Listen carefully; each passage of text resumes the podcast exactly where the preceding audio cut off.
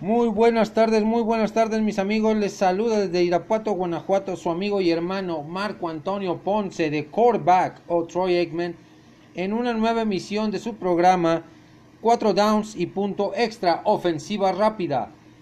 Programa donde pongo sobre la mesa cinco temas a debate, a discusión, para interactuar con ustedes, dando yo mi punto de vista muy personal sobre cada uno de los temas eh, pongo sobre la mesa. Empecemos rápidamente esta ofensiva con el primer down, que tiene que ver con la llegada de Andy Dalton a los Dallas Cowboys eh, después de haber sido cortado por los Cincinnati Bengals. Eh, una llegada, pues a mi gusto, buena. Es un quarterback de 32 años, egresado de TCU de la Universidad Cristiana de Texas, de Texas los Hornet Frogs o las ranas, las ranas cornudas, que todavía tiene mucho por mostrar eh, en la liga, que para muchos piensan que ya está acabado Andy Dalton, que ya no tiene nada que mostrar. Algunos piensan que eh, Dalton no va a ser competencia para Dak Prescott, que nada más va a ser en caso de alguna lesión, un backup de, buena, de buen nivel. Definitivamente coincido con ellos, pero también difiero. ¿Por qué? Porque Andy Dalton nos demostró que tiene talento, que en Cincinnati, cuando llegó al equipo, eh, tuvo muy buenas, eh, buenas temporadas de la mano de Marvin Lewis como entrenador en jefe. Un equipo que fue dominante ciertas temporadas, pero que en postemporada se nos caía. Eh, se nos caía pedazos y no pasaba el ladrón de comodines.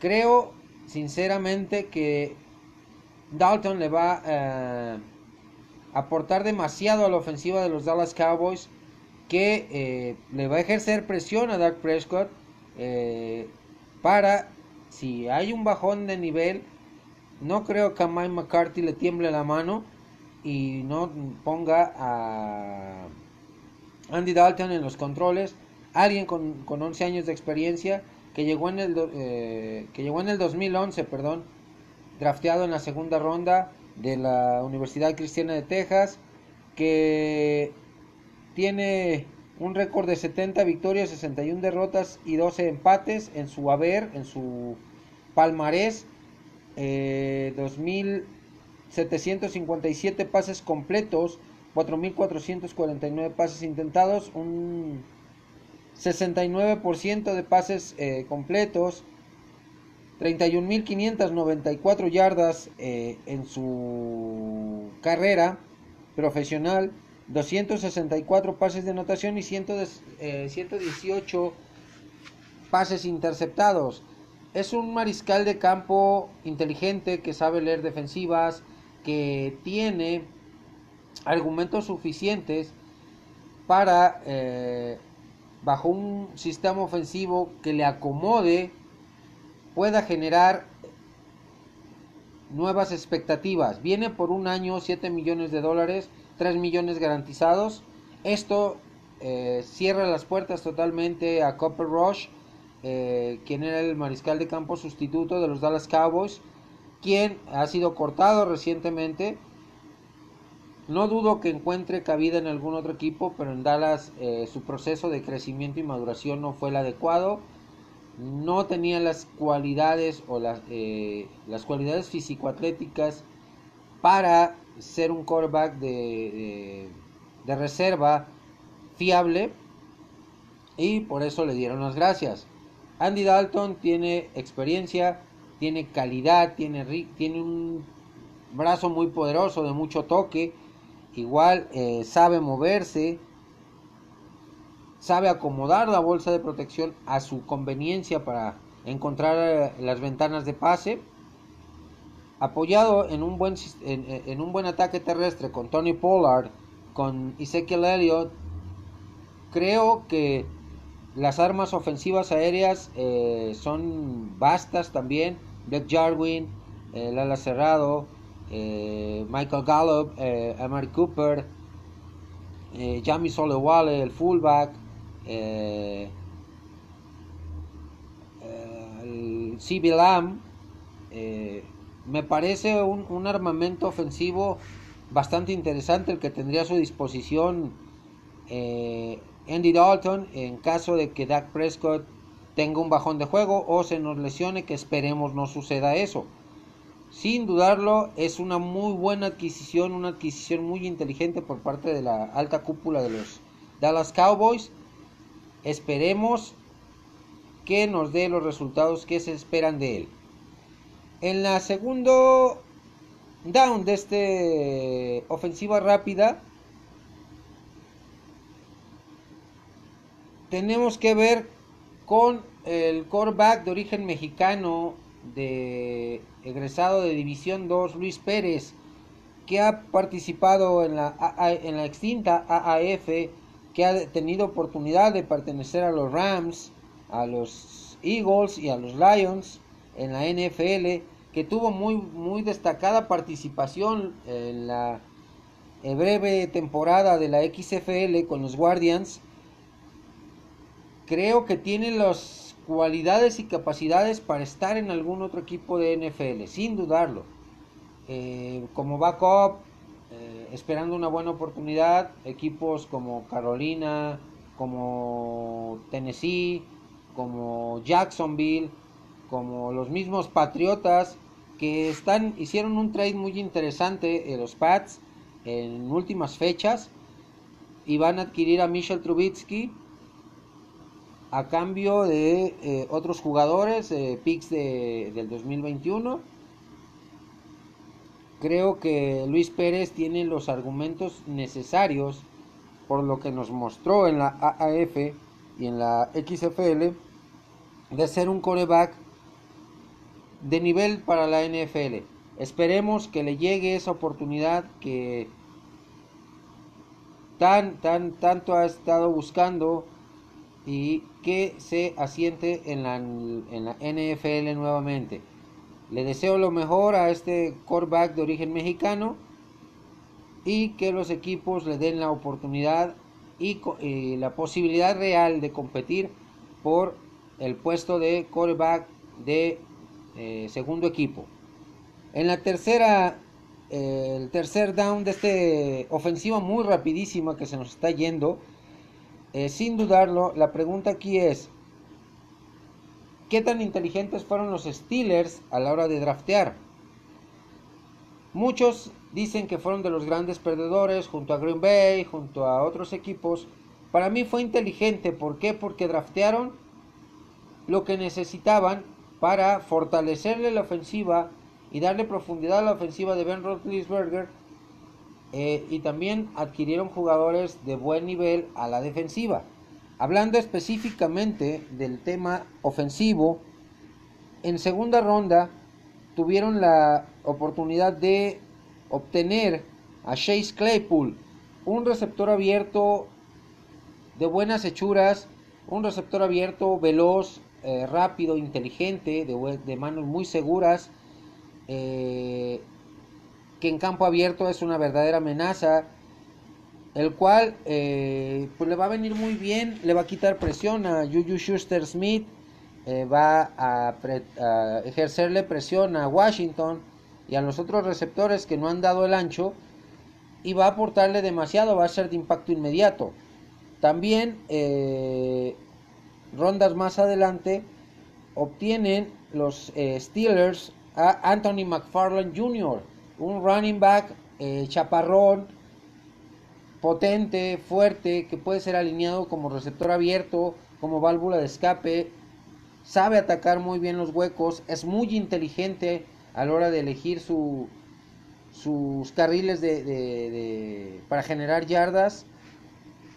Hijo de un gran linebacker de la década de los noventas, ganador de anillo de supertazón con los Tampa Bay Buccaneers, Anthony the Booger McFarland, eh, que junto a Derek Brooks eran una pareja de linebackers dominante de aquella defensiva de los eh, Tampa Bay Buccaneers que se hicieron del campeonato derrotando a los Raiders de Oakland. También obtuvieron a Kevin Dodson, un buen guardia de, línea ofensiva que puede jugar en las dos posiciones de guard, tanto lado izquierdo como lado derecho. Es un jugador inteligente, un jugador eh, que muy difícilmente pierde su eh, asignación de bloqueo, que sabe abrir huecos a los corredores, que le da muy buena protección a los mariscales de campo, que es algo que ocupa Ben Roethlisberger sin dudarlo eh, en este equipo de los acereros para evitar alguna recaída de la lesión o una lesión nueva, conociendo la tendencia que tiene Big Ben en alargar las jugadas para darle mejor oportunidad a sus receptores de generar yardas después de las recepciones. Sumado a esto, en la agencia libre se obtiene a Eric Ibram, uno de los mejores eh, alas cerrados, sin dudarlo, eh, disponibles en la agencia libre, de 28 años de edad, Eric Ibram, eh, que tiene grandes cualidades, pero no ha brillado porque las lesiones lo han golpeado de manera inmisericordia. Y esto pues a la larga termina por reducir tu vida útil o tu carrera como jugador y eh, limitar en gran medida ese potencial tan grande eh, que tenías cuando fuiste drafteado, que vieron los scouts en ti como jugador al llegar a la NFL. Sin dudarlo, eh, Eric Ibram, si las lesiones lo dejan, va a ser una arma excepcional para Ben Roethlisberger Juju Schuster Smith va a tener un compañero. James Conner va a tener complemento con eh, TJ eh, con Watt, el hermano de TJ Watt, y con este novato eh, Anthony McFarland, que también se espera que sea de impacto inmediato en la ofensiva. Así que los Steelers draftearon inteligentemente, no fueron como caballo desbocado a buscar jugadores eh, que, no les, que no les fueran a servir o que no les fueran a ser de impacto inmediato. Ellos buscaron lo que realmente necesitaban. Si se le criticó a la gerencia general eh, de los Steelers el no draftear a un eh, quarterback, tomando en cuenta que tienes a un Mason Rudolph que no ha dado el ancho, a un Devlin Hodges que es muy pundonoroso, que es, tiene buenas cualidades, pero no llena las expectativas para portar el uniforme dorado y negro de los Steelers. Pero se quedaron con los dos mariscales de campo sustitutos. Eh, sin dudarlo, eh, Ben Roethlisberger regresa con nuevos bríos, 38 años, próximo a cumplir 39, eh, con una carrera muy longeva, muy exitosa, dos anillos de supertazón. sin dudarlo, tienen ofensiva los Steelers. Eh, adquirieron jugadores de, de, impacto grande en la XFL. Jugadores, jugadores talentosos. Eh, tanto a la defensiva como a la ofensiva. Pues vamos a ver, vamos a darle el beneficio de la duda y esperar a que inicie la temporada para calificar de mejor manera a estos prospectos que llegaron al equipo acerero. En el cuarto down, mis amigos, eh, de esta ofensiva rapidísima, eh, tenemos que hablar de cómo drafteó Matt Rule y la, la gerencia general de los Carolina Panthers en este pasado draft del 2020, que fue uno de los mejores drafts que me tocó ver, que me, tocó, que me está tocando analizar ¿Por qué? Porque Matt Rule vio que tenía armas ofensivas suficientes, las uh, acompletó, llamémosle de esa manera, o las eh, les dio más eh, poderío con la llegada de Teddy Bridgewater, la salida de Cam Newton y de Kyle Allen. Eh, la, llegada de PJ Walker, el quarterback de los eh, de, Houston, de la XFL, otros jugadores de la XFL también, tanto ofensiva como defensiva. En agencia libre se dedicaron a buscar ofensiva, complementar la ofensiva, darle profundidad Y en el draft colegial, Matt Rule y su gente vieron que el problema de Carolina no fue la ofensiva la temporada pasada. Fue la defensiva, fue el problema grave con la línea frontal defensiva, con los tres niveles de la defensiva que no dieron el ancho, que no eh, que tuvieron que improvisar jugadores para llegar al récord de 5-11 que tuvieron. Y eh, Matt Rule fue inteligente al draftear a Derek Brown de, eh, uh, de Auburn, liniero defensivo, una de las eh, posiciones más críticas que tenía el equipo de, los Panthers de Carolina era justamente la línea frontal. No tenías jugadores confiables, tenías a un Dante Poe de 32 años que tuvo destellos de, de, de buen fútbol, pero no fue suficiente. No tenía un complemento, no era uh, toda la carga del equipo en esa posición, en, la frontal defensiva, recaía en él y no tenían un argumento sólido, complementos, profundidad. Y Matt Rule decide traer a, a Derek Brown como primera opción, pick número uno en la, en la ronda, proveniente de Auburn. En ronda 2 eh, obtienen a un edge, a un jugador, un ala defensivo, un cazacabezas, eh, Gross Matos de Penn State, uno de los jugadores mejor calificados eh, en, la, en, el draft, que eh, sin dudarlo es rapidísimo, intuitivo, instintivo, sabe frenar eh, la carrera, sabe eh, perseguir a los mariscales de campo, ha interceptado pases.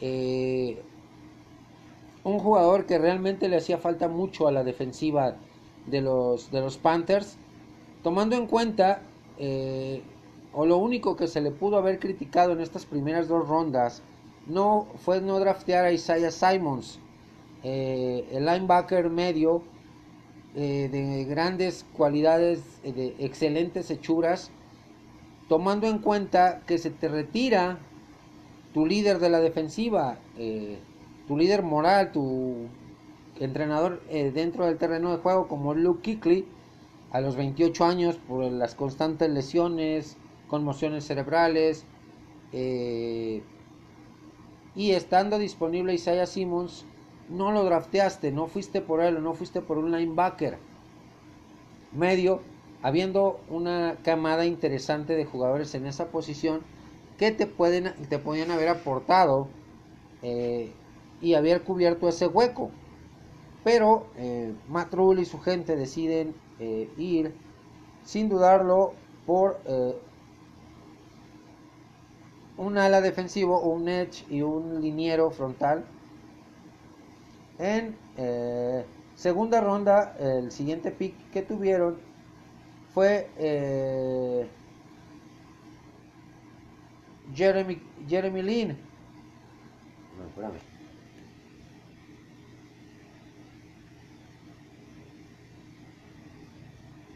Jeremy Sheen.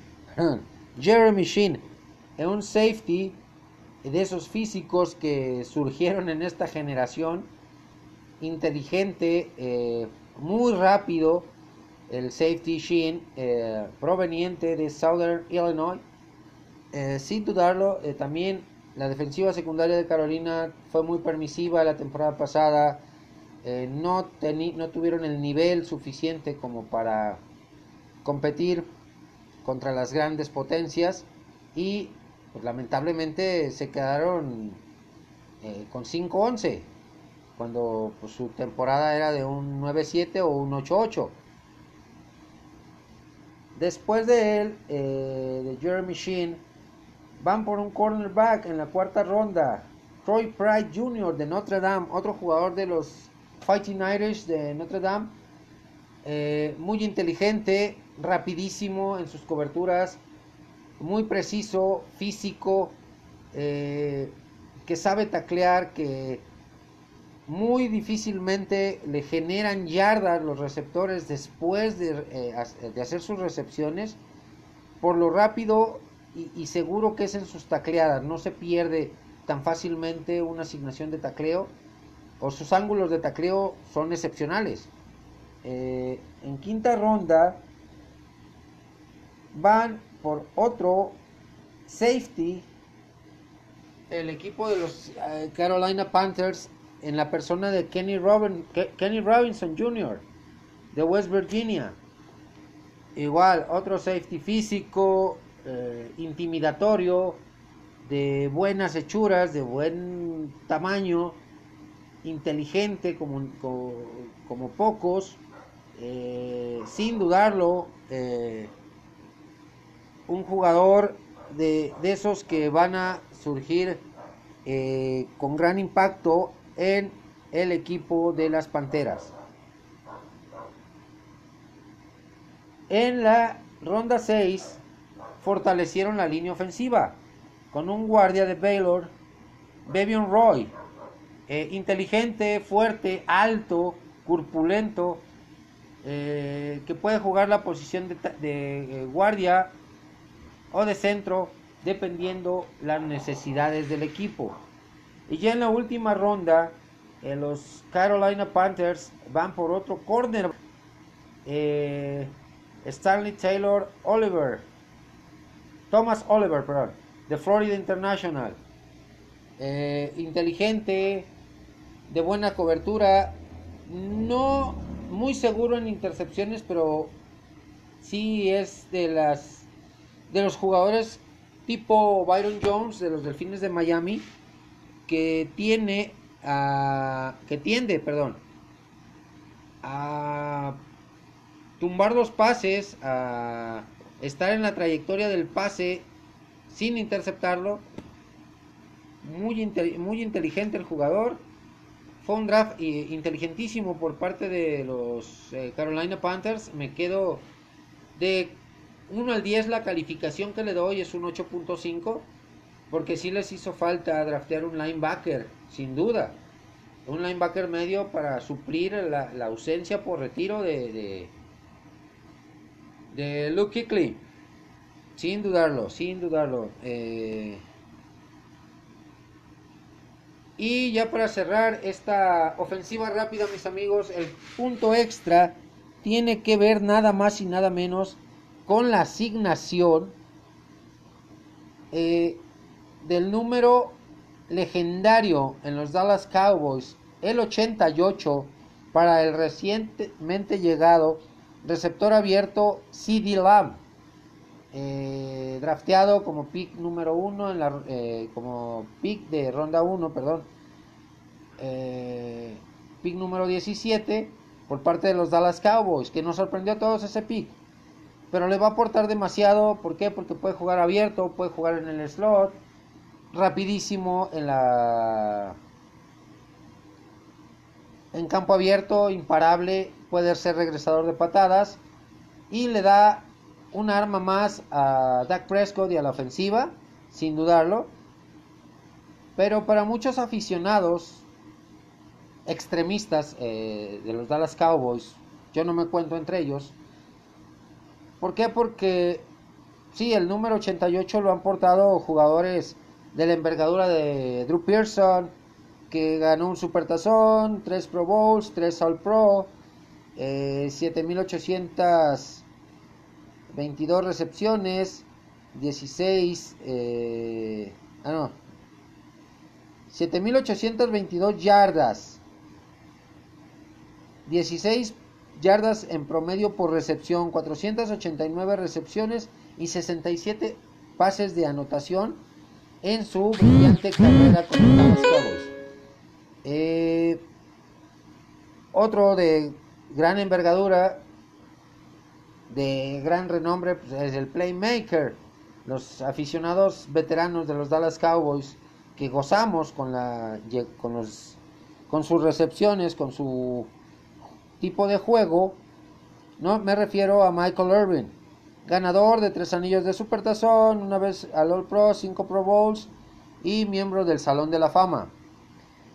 que con 11.904 recepciones, 15.9 recepciones, eh, yardas por recepción, 750 recepciones y 65 touchdowns, pues un palmarés bastante interesante por parte de, de bastante respeto de los dos primeros mencionados. El tercer jugador en la historia de los Dallas Cowboys en portar este número desde su temporada de novato es eh, Jess Bryan de X Factor, que tiene 7.459 yardas, 14.0 yardas eh, de promedio por recepción, 531 recepciones, 73 pases de anotación. Fue tres veces nombrado al Pro Bowl y una vez llamado al All Pro. No ganó ningún anillo de Supertazón. Drew Pearson lamentablemente no está en Canton, Ohio, en el Salón de la Fama, porque le tocó la época de vacas flacas o toparse con los Steelers de los 70 pero su palmarés es muy grande. Para mí es un número de mucho peso, de mucha importancia en la franquicia de la estrella solitaria, sin dudarlo. CD Lamb viene llegando, CD Lamb nos mostró cosas maravillosas en su etapa colegial, nos mostró cosas espectaculares en su comparecencia en el Combine y en los Pro Days de su universidad y por eso fue drafteado por los Dallas Cowboys. Se especulaba mucho el número que iba a utilizar y al final de cuentas se quedó con el 88. Michael Irvin lo felicitó, Drew Pearson habló maravillas de, de CD Lamb Des Bryant también vía redes sociales eh, habló maravillas de, de CD Lamb, sin dudarlo. Los puristas dicen que no merece ese número. Extremistas más que puristas. ¿Por qué? Porque no lo hemos visto jugar. Porque nos deslumbró en su etapa colegial, sí. Es un perfeccionista en correr rutas tiene manos muy seguras, tiene, es un contorsionista total en el aire eh, para reacomodar su cuerpo después de una recepción y generar más yardas. Ganarle la posición a los esquineros, a los safeties y generar más yardas, pases de anotación. Y por eso fue drafteado por los Dallas Cowboys. Para mí, a título personal, quiero conocer su punto de vista, mis amigos. El número 88 sí es de gran responsabilidad, de gran historia en la, franquicia de la estrella solitaria. Pero démosle ese beneficio a CD y no lo crucifiquemos antes de verlo jugar. Antes de ver por qué le dieron ese número y si realmente lo merece. Me despido hasta la próxima, mis amigos. Saludos cordiales, quédense en casa, sigan disfrutando de esta de este descanso eh, por el COVID, de esta cuarentena. No se me desesperen. Eh, vamos a salir adelante como, como, seres humanos, como humanidad, pero hay que tener muchísima paciencia. Eh, esto no es de, de un día para otro, es de machetearle, de, darnos cuenta que tenemos que seguir las, medidas precautorias, las medidas de prevención y San se acabó. Cierro este programa también eh, con la lamentable noticia de que hoy, a los 90 años de edad, deja de existir uno de los entrenadores en jefe más ganadores o el más ganador de todos. Eh, legendario, leyenda con los Delfines de Miami, con los Potros de Baltimore, de Johnny Unitas, eh, Don Stroke con los Delfines de Miami, Dan Marino, Don Chula, Air Moral, por mencionar eh, de Mercury Morris, Larry Sonka, para, por mencionar algunos de los jugadores que estuvieron bajo su su tutela. Y me refiero al gran Don Shula, que hoy a, medio, a mediodía, primeras horas de la tarde, dejó de, existir se nos fue el más ganador de, de toda la historia, el único entrenador en jefe en llevar a su equipo a un super tazón en una temporada invicta de 17 partidos cuando se jugaban 14, obviamente, los 14 de temporada regular y los 3 de postemporada los ganó Miami. El Supertazón número 7 contra los eh, Washington Redskins. 14-7 el marcador. Eh, artífice de, esa gran victoria, de esa temporada legendaria, Don Shula. Partió al emparrillado celestial. Toda, toda la afición, todo el, eh, el mundo de la NFL, del fútbol americano en general, sin importar colores, nos unimos a la pena que embarga a la familia Shula, a la familia de los Delfines de Miami, de los Potros de Baltimore y al fútbol americano en general. Me despido hasta la próxima.